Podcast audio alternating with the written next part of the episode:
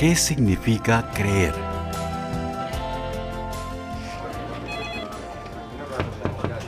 Hola Rafael, ¿cómo estás? Eduardo, muy bien, gracias. Lamento haber postergado nuestro almuerzo la semana pasada. Eh, ¿De casualidad mañana tendrías libre la hora del almuerzo? Yo invito. No tengas pena por el cambio de planes, Eduardo. Como dije, entiendo perfectamente. A ver, a ver, a ver... Sí, sí, tengo cierta flexibilidad mañana. Acepto tu invitación. Dime dónde y a qué horas y te veo allí. ¿Conoces este nuevo restaurante Marbello a unas cuadras de aquí? Eh, Me gustaría ir, pues hace tiempo que no como mariscos y me encantan. ¿Qué tal si nos encontramos allí a la una en punto? Te voy adelantando que he tenido mucho tiempo para reflexionar sobre nuestra última conversación en el avión y tengo algunas preguntas nuevas que quiero hacerte. Sí, claro que conozco ese restaurante, es muy bueno. Es una sugerencia excelente. Y a la una me parece perfecto. Está bien, entonces, pues nos vemos allí mañana. Eduardo y Rafael, dos compañeros de oficina, se encuentran para almorzar en un restaurante recién inaugurado en la ciudad para seguir sus conversaciones acerca de Dios y la vida. A Eduardo le parece cada vez más atractivo y creíble el cristianismo, pero le siguen surgiendo inquietudes.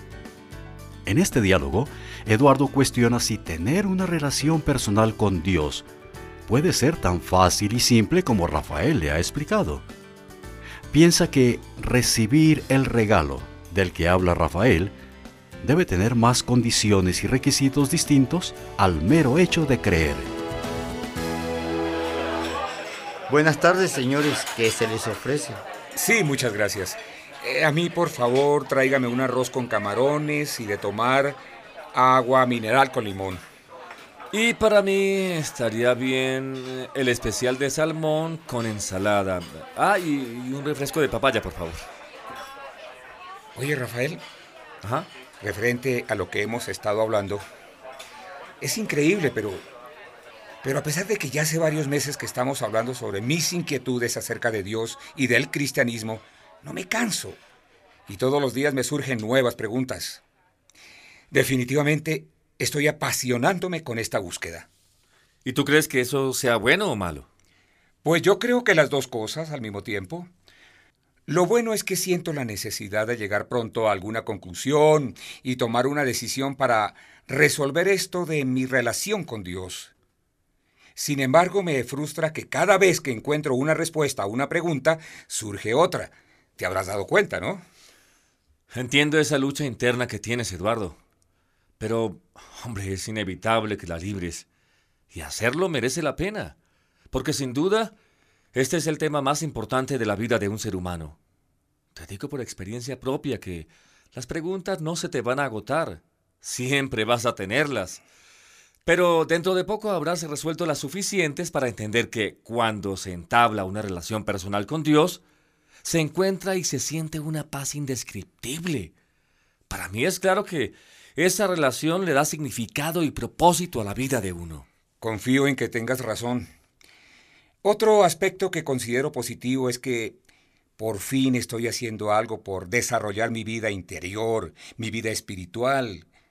Fueron tantos años de confusión e incertidumbre de postergar el tema. Pero hoy ya puedo disfrutar de esta búsqueda, de las conversaciones que mantengo contigo. A propósito. ¿recuerdas dónde dejamos la última que sostuvimos en el avión de regreso? ¿Te refieres a lo sorprendente que puede resultar el hecho de que las buenas obras no tienen nada que ver con entrar al reino de los cielos? Sí, sí, sí, eso. Esa fue sin duda una noticia sorprendente para mí. Para serte sincero, me cuesta trabajo aceptar que ello sea verdad. Es que suena demasiado bien, demasiado sencillo, fácil. Decir que para ser perdonado eternamente y asegurarse un sitio en el cielo, lo único que tienes que hacer es aceptarlo como un regalo. Ajá. Eh, No, no sé, va en contra de todo lo que vemos a diario. No parece muy natural, ¿Qué quieres decir? que no es normal. No es natural que, por ejemplo, alguien te pague por quedarte en tu cama durmiendo todo el día. En la vida no hay nada gratis, como habrás oído decir. Es que mira, Si uno no está intentando vivir bien, o sea, si uno no está intentando ser una buena persona, pues no entiendo cómo Dios lo va a dejar entrar al cielo. Tiene que costar trabajo. E, eso no puede ser gratis, así como así. Pero Eduardo, si lo piensas mejor, te darás cuenta de que en la vida hay cosas que sí son gratis. Por ejemplo, a ver, las familias en las que nacemos, nuestras capacidades y talentos, nuestra salud y una cantidad de otras cosas. Si te las enumero, la lista podría ser muy, pero muy larga. De acuerdo. Ah. Pero en el fondo siento que Dios espera que seamos buenos, que hagamos algo. Sí, es verdad que Dios espera y quiere y hasta nos manda a que seamos buenos. Pero la pregunta no debería ser si es bueno ser bueno. Por supuesto que es bueno ser bueno. Y si es así, ganan las personas y gana Dios. Mejor dicho, todos ganamos. Cuando uno hace lo que dice la Biblia, cuando uno trata a su mujer, a sus hijos, a su vecino, a sus clientes como es debido, la vida es mucho mejor para todos. De manera que la pregunta debe ser más precisa. ¿Ser bueno tiene algo que ver con recibir el perdón de Dios y entrar al cielo? Lo que nos dice rotundamente la Biblia es que no. En el primer siglo el apóstol Pablo escribió una carta a los cristianos en la ciudad de Éfeso, y les explicó claramente, porque por gracia ustedes han sido salvados mediante la fe. Esto no procede de ustedes, sino que es el regalo de Dios, no por obras, para que nadie se jacte. Pero debe haber algo que tenemos que hacer para ganarnos la entrada al cielo. El problema es que al pensar en ese algo razonable y piadoso que podemos hacer, nos damos cuenta de que ese es precisamente nuestro problema, que no damos la talla nunca. ¿Recuerdas la analogía sobre la competencia de natación hasta Hawái? Sí, sí, sí, la de empezar a nadar desde México para intentar llegar hasta Hawái. Y que de acuerdo con lo bueno que cada competidor haya sido en la vida, logra recorrer las mayores distancias. Algunos, como la Madre Teresa, avanzan hasta 100 kilómetros, mientras que Hitler no alcanza más que unos pocos metros. Y los demás nos quedamos por ahí en el medio. Me impresionas. ¿Y recuerdas la moraleja? Sí, creo que era que, aunque algunos logramos nadar más lejos que otros, todos nos ahogamos igual, porque nos quedamos miles de kilómetros cortos de la meta. Exacto. No es que entrar al cielo por medio de un regalo sea demasiado fácil es que el ganarnos un sitio allí es absolutamente imposible. Nos quedamos todos tan faltos de los requisitos de un Dios santo y perfecto y justo que delante de Él estaríamos todos condenados. Y es que con nuestro comportamiento no llegaremos nunca. Fíjate que la cosa entonces tiene que resolverse de una manera completamente distinta. Te doy otro ejemplo. Imagina que alguien viene y me dice, Rafael, Creo que deberías comprarte un jet nuevo. Yo pensaría que está bromeando, claro. ¿Tú sabes cuánto cuesta uno de esos? sí, vi en el periódico la semana pasada. Y creo que tiene un costo aproximado de 30 millones de dólares. Pues te digo que para mí sería imposible comprar un jet. Y ningún banquero en sus cabales me prestaría el dinero para hacerlo. Y suponiendo que yo tuviera la destreza y el conocimiento para fabricarlo con mis propias manos, mis posibilidades económicas no serían suficientes para adquirir las piezas necesarias. Pero ahora, figúrate que Bill Gates viene y me dice, sé que tú nunca podrás comprarte un avión, Rafael, pero yo sí puedo comprártelo. Es más, ya lo hice. Y además, yo seguiré asumiendo por ti los gastos de la gasolina y del mantenimiento, y también el salario de los pilotos. Es que para mí es un placer hacer este tipo de cosas. Mira, Aquí están los papeles que te acreditan como propietario del aparato. Tómate un poco de tiempo para pensarlo. Y si te interesa recibir el regalo, me llamas por teléfono. Bueno, supongo que para Bill Gates sería muy fácil darte un regalo como ese. Claro que sí. Y el ejemplo nos ilustra lo siguiente. Solo tengo dos opciones con el Jet. O me quedo sin él, porque para mí es absolutamente imposible comprarlo, o es gratis. Ahora bien, el hecho de que a mí me salga gratis no significa que sea barato o fácil de adquirir. Algo similar sucede con nosotros y Dios. Ahí sí no te entiendo, Rafael. Mira, Eduardo, según la Biblia, el castigo o el costo de nuestro pecado es la muerte espiritual y la separación de Dios. Se compara a una deuda, una cuenta pendiente con Dios y una cuenta imposible de pagar por uno solo. Si yo tengo que pagar la deuda, me muero y esto significa para mí el infierno. Ningún ser humano por sus buenas obras podría pagar o expiar, para utilizar un término técnico, el mal que yo haya hecho en la vida y así comprarme la entrada al cielo. Hay un refrán que dice, yo tenía una deuda que yo no podía pagar. Jesús pagó una deuda que él no tenía. Es decir, que Jesús subió a la cruz y pagó el precio de mi perdón con su propia vida. Igual que con el YED. Si lo tengo que comprar yo, o sea, pagar el precio de mi perdón como requiere la justicia, entonces no conseguiría el perdón nunca. Pero Jesús pagó el precio máximo y me ofreció un regalo. ¿Imposible o gratuito? Son mis dos únicas opciones. ¿Cuál es nuestra parte o responsabilidad si no es hacer buenas obras? Entonces, ¿cuál es?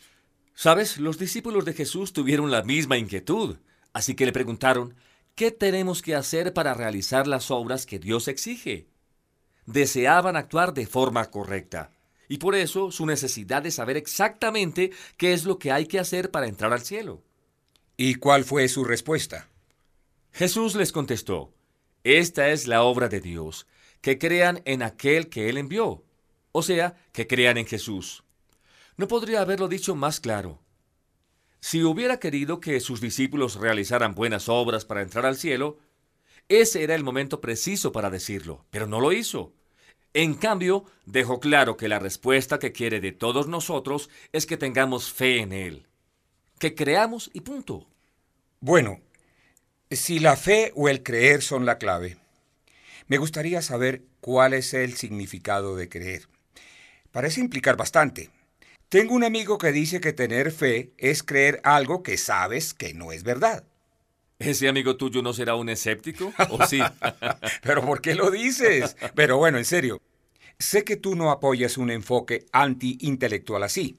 De hecho, me has dicho antes que la fe no es un salto al vacío, sino un paso hacia la luz. En efecto, qué buena memoria tienes, Eduardo. En cuanto a la relación entre la fe y la razón, creo que existen dos extremos equivocados. Uno es el que trata de defender tu amigo, que la razón y la fe se excluyen. Sin embargo, se debe tomar en cuenta que la fe bíblica apoya la investigación y la búsqueda de pruebas como pasos importantes y necesarios en todo el proceso. Inclusive se podría hasta decir que la Biblia promueve cierto escepticismo cierto discernimiento. Esto implica que apoya que investiguemos todo antes de tomar una decisión. Está bien. Desde tu punto de vista, ese es un extremo. ¿Y cuál es el otro? El otro extremo es aquel según el cual tener fe solo significa saber de Dios intelectual y teológicamente. Jesús dijo que amáramos a Dios con todo el corazón, con toda el alma, con toda nuestra fuerza y con toda nuestra mente. Por supuesto que la parte intelectual es importante, pero tener fe en Dios es más que únicamente pensar en forma correcta. Pues tengo curiosidad por lo que quieres decir con tener fe en Dios es más que únicamente pensar en forma correcta. Pero antes de que me lo aclare, me gustaría preguntarte sobre la parte intelectual de la fe. ¿Es posible tener dudas y tener fe al mismo tiempo? Por ejemplo, yo creo que hay un Dios, y después de haber pensado y leído mucho, he llegado a la conclusión de que Jesús es Dios. Un paso importante. ¿Ves? He prestado mucha atención, pero de vez en cuando en la cabeza me da vueltas una duda. ¿Tú crees que eso significa que todavía no tengo fe? No, no lo creo. Una vez alguien dijo una frase que me ayudó a entender la relación entre la fe y la duda. Y es sencillamente que la fe no es la falta de dudas. La fe es una decisión basada en las evidencias. ¿Quieres decir que se puede tener fe y dudar al mismo tiempo? Sí, señor, exactamente. Supón que antes de subir al avión que nos trajo de vuelta, alguien nos hubiera preguntado si estábamos completamente convencidos de que el aparato era seguro. Si no teníamos ninguna duda de ello, ¿qué habrías contestado?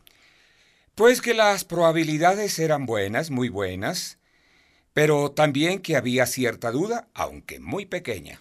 Y esa pequeña duda no te impidió subirte al avión, como tampoco impidió que llegaras a tu destino. Decidiste poner tu confianza en el piloto y en el avión a pesar de la duda. Es lo mismo con nuestra fe en Cristo. Se puede decidir creer en Cristo aunque no estemos completamente libres de dudas. Bueno, no, no quiero hacerme el difícil, parecer quisquilloso o como que estoy hilando muy fino, Rafael. Pero, ¿cuánta duda se puede tener? ¿Es posible cuantificarla, ponerle un límite? Bueno, obviamente es muy difícil cuantificar la cantidad de duda que hay en una persona. Pero tal vez como punto de partida podemos aclarar eso utilizando algunos planteamientos jurídicos. No estamos hablando de sin sombra de duda o sin ninguna duda, sino solo de estar más allá de la duda razonable. O como en un caso civil, podríamos utilizar el concepto de qué lado tiene la preponderancia o el predominio de la evidencia creíble. Ese caso se da en ciertas ocasiones, cuando la balanza pueda que se incline un poco, pero aún así se emite sentencia, aunque quede todavía algo de duda, ¿cierto? Ajá. C.S. Lewis señaló que sería una estupidez que un hombre se obligue a creer algo si piensa que las pruebas son insuficientes. Pero también advirtió que aunque alguien llegue a estar intelectualmente convencido y haya buenas evidencias a favor del cristianismo, de todas formas le surgirán dudas. Es un alivio saber que no soy el único y que tener dudas es normal.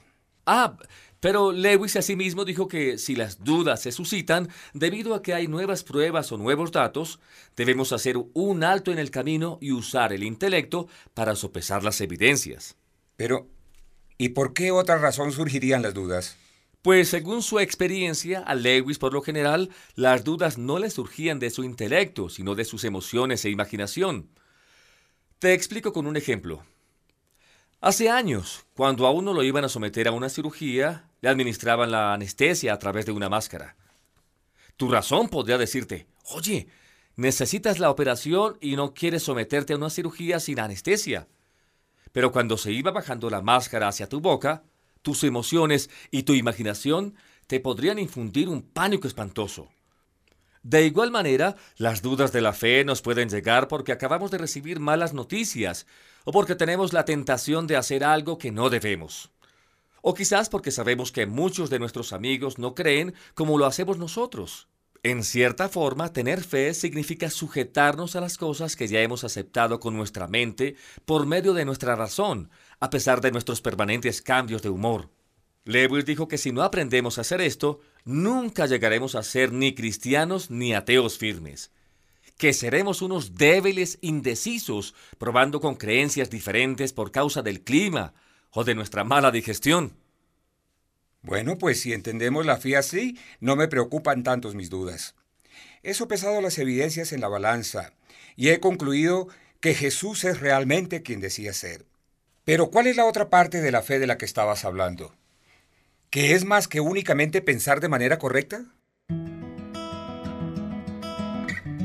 Para responder a la inquietud de Eduardo sobre que recibir el regalo de Jesús no puede ser tan fácil ni simple como Rafael lo plantea, Rafael le explica que un regalo es un regalo y que en este caso o es completamente gratis o es imposible. Ambos hablaron también acerca de la relación entre la fe y la razón, que no son mutuamente excluyentes, y algunas de las razones por las cuales surgen las dudas. Enseguida aclaran que la fe es más que conocimientos o afirmaciones intelectuales. También es una transferencia de confianza de la bondad de una persona a la bondad de Jesús y a lo que Él hizo por medio de su crucifixión.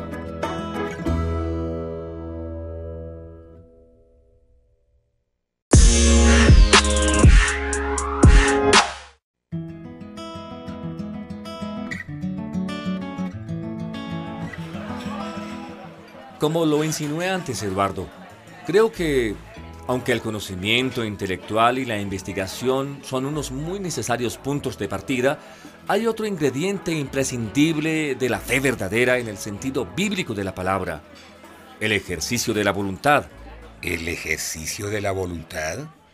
¿Quieres decir elección o libre albedrío, como lo hemos hablado? Exacto.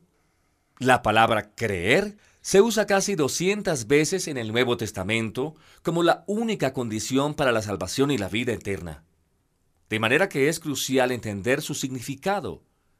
En la Edad Media se empleaban tres palabras para explicarlo, y ellas son notitia, ascensus y fiducia. Ah, sí, sí, sí, me quedó clarísimo, Rafael. Pero perdona, perdona mi latín algo oxidado. E, en español, por favor. Sí. Las tres palabras quieren decir notar, asentir y fe. Notar significa tomar nota de o fijarse en los hechos y las declaraciones en cuestión. En el caso del cristianismo, los hechos son los siguientes. Primero, que hay un Dios santo, amoroso y personal. Segundo, que todo ser humano ha sido creado a la imagen de Dios. Tercero, que todos hemos pecado y estamos condenados ante ese Dios. Cuarto, que Dios mismo vino a la tierra en un cuerpo humano para pagar el castigo de nuestros pecados, para que podamos ser perdonados y pasar a la eternidad con Él en el cielo. De esos cuatro hechos tenemos que tomar nota. Sin duda alguna, ese es el primer paso. Pero evidentemente el tomar nota no vale por sí solo, ¿no? Exacto, eso nos lleva a la segunda palabra, asentir, que significa llegar al punto de creer que esos hechos son verdad. Bueno, y, y eso no es lo que acabamos de hablar hace un rato con lo de sopesar las evidencias en la balanza. Sí, asentir significa examinar y sopesar la evidencia hasta que esté clara y tenga sentido en tu propia mente. Tanto notar como asentir requieren el uso de nuestro intelecto, de nuestro cerebro. Como hemos dicho antes, la fe bíblica no es un salto al vacío. Utilizamos nuestra mente y con eso llegamos a la tercera palabra que se utilizaba en la Edad Media, fiducia, o lo que es lo mismo, fe. Y es aquí donde hablamos de una experiencia emocional. No. Esa tercera palabra no tiene por qué implicar, y en mi experiencia no lo hace, ningún tipo de arrebato emocional. Esto es, en su sentido más básico, un ejercicio de la voluntad. Es la decisión de poner nuestra confianza en Jesucristo. Pero si ya has tomado nota de los hechos y en tu mente has llegado a la conclusión de que es verdad, ¿no se da automáticamente la fe? No, Eduardo, no es lo mismo. Inclusive hay muchas personas que creen en los hechos de los que hemos hablado y nunca han tomado la decisión de confiar en Jesucristo por el perdón de sus pecados. ¿Cómo puede suceder eso? Bueno, ¿recuerdas nuestra conversación respecto a las puertas del cielo y la gran pregunta? Claro. ¿Qué le respondería uno a Dios si Él, a las puertas del cielo, le preguntara por qué habría de dejarlo entrar? Si mal no recuerdo, mi respuesta cuando me la hiciste fue que yo había sido bastante bueno en la vida.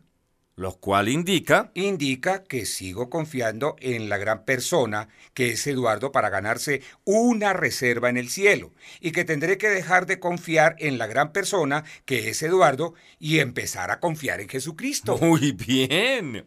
De eso se trata la parte final e imprescindible de la fe real. Es tomar la decisión de transferir nuestra confianza. En vez de confiar en mí mismo y en mi conducta, es cuestión de confiar en Él, en el pago que Él asumió por nuestros pecados. Bueno, tienes razón. Esa es la parte que no he hecho todavía, en alguna medida, porque nunca la había entendido antes. Y también porque sigo luchando con la idea de que de que no he hecho nada para ganarme o merecerme este regalo. ¿No será que lo que Dios quiere de nosotros son la fe y las las buenas obras juntas? Quiero decir que ahora entiendo que yo nunca podría expiar mis muchos pecados yo solo, y que mis buenas obras, por sí solas, tampoco valen lo suficiente. Pero ¿por qué no pensar en el concepto de juntar las dos, la fe y las obras, en vez del concepto de o la una o la otra? ¿Recuerdas la frase del versículo que cité antes? Esto no procede de ustedes ni de obras, sino que es el regalo de Dios.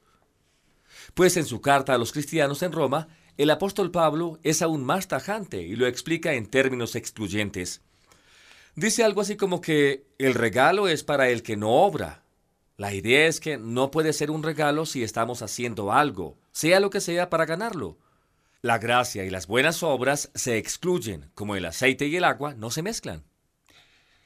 Sé que ya hemos hablado de esto varias veces, pero por fin lo voy entendiendo. ¡Qué bueno! Eduardo, imagínate que tu hijo único, mi hijo único, tú y yo nos vamos los cuatro de excursión al lago. Mientras los niños nadan, nosotros nos ponemos a asar la carne. De pronto, nos damos cuenta de que, digamos, mi hijo decide nadar demasiado lejos y empieza a ahogarse. Tu hijo llega hasta donde está el mío para tratar de salvarle la vida. Y lo logra. Pero infortunadamente tu hijo se ahoga. Muere a pesar de nuestros esfuerzos por resucitarlo. Suponte que al momento me acerco a ti y te digo, Eduardo, no sabes cuán agradecido estoy por el sacrificio que ha hecho tu hijo por nuestra familia, y me gustaría pagarte algo por su vida. Luego me meto la mano al bolsillo y saco un billete de 100 que te extiendo. ¿Cómo te sentirías? Pues con seguridad me darían ganas de pegarte un puñetazo. Claro. Qué insulto pretender pagar algo por la vida de mi hijo, y menos con unos cuantos billetes. Precisamente. Cuando tú y yo nos acercamos a Dios ofreciendo nuestras buenas obras como pago, no solo no lo impresionamos, sino que lo ofendemos e insultamos su regalo de gracia. La única respuesta adecuada es aceptar con humildad esa oferta de gracia y perdón. Ya entiendo lo que dices, Rafael. Sé que sería un gran insulto al amor y al sacrificio de Dios. Pero sí puedo decir que si alguien le salvara la vida a mi hijo, aunque nunca le insultara con una oferta de pago, sí que buscaría la manera de mostrarle mi gratitud por el resto de mi vida. Y esa es una de las respuestas legítimas o una de las motivaciones válidas para vivir de una forma que agrada a Dios. Una de las motivaciones buenas para hacer buenas obras. No es para ganar el perdón, sino para darle las gracias por el perdón que ya he recibido. No sé. Creo que me estoy acercando a ese paso de fe o a la transferencia de confianza, como lo llamas tú. No estoy listo del todo, pero me gustaría saber una cosa más acerca de esta decisión de la que hemos estado hablando. Quiero decir, ¿cómo se hace? Si es con una oración, déjame decirte que yo no soy el más experto en ese campo. Como tú bien lo sabes, Eduardo, yo creo que esta es la decisión más importante de toda nuestra vida. Y es tan sencillo como recibir un regalo. Le abres el corazón a Dios y toma su regalo. ¿Qué diría alguien? O mejor dicho, ¿qué digo yo? Yo te animaría a tener una simple conversación con Dios. Primero expresando que reconoces el problema. Recuerda que el problema es que Dios es perfecto y santo, y que tú has pecado y te has separado de Él. Luego, simplemente dale las gracias por la solución de enviar a su Hijo a morir en la cruz en tu lugar, a pagar el castigo por tus pecados. Y finalmente, dile que aceptas a Jesucristo, que recibes el regalo del pago que Él hizo, y que pones tu confianza en Cristo y no en tu propia justicia. ¿Y eso es todo? Sí. El creer es un tipo de compromiso, pero no es un compromiso de hacer cosas por Él en el futuro sino un compromiso de confiar en lo que Él ya ha hecho por nosotros en el pasado. Mm, está bien. Ahora todo va encajando. Esto es bastante increíble. Por un lado, esta gracia es lo último que yo esperaría que Dios me ofreciera. Pero por otro, creo que tiene razón en que no existe otra cosa que funcionaría. A propósito, me hace pensar en un hombre llamado John Newton, había sido un traficante de esclavos que llegó a creer en Jesús. Él se maravilló de la gracia grande e inexplicable de Dios al perdonar a un hombre tan vil e inmerecido como él. Luego expresó su gratitud a Dios al componer el himno titulado Sublime Gracia, conocido y tocado frecuentemente por casi todo el mundo. Bueno, si un hombre así fue perdonado, entonces yo tengo esperanza. Me hace recordar una de las parábolas que enseñó Jesús la del fariseo y el recaudador de impuestos. El fariseo se presentó orgulloso ante Dios, mientras que el recaudador de impuestos dijo humildemente, Oh Dios, ten compasión de mí, que soy pecador. Dios perdonó al que se dio cuenta de que tenía un problema. Por tanto, sí tienes esperanza, y yo también. ¡Ay, qué alivio! Gracias, Rafael. Qué comida más sabrosa y qué conversación tan productiva. Cada vez que hablamos de este tema, el tiempo vuela, es increíble. Sí, eso es verdad. Oye, Eduardo, y hablando de tiempo, ¿ya van a ser las dos? ¿No que tenías una reunión dentro de pocos minutos? Por fortuna, mi reunión es a unas cuantas cuadras de aquí. Bien. ¡Ay! Casi me olvido. Te cuento que consulté con Diana, mi esposa, sobre reunirnos contigo y con tu esposa para cenar. ¿Y? Mm, ¿Te parece bien el próximo viernes a las 7 de la noche? Muy bien. A esa hora nos vemos entonces, Eduardo.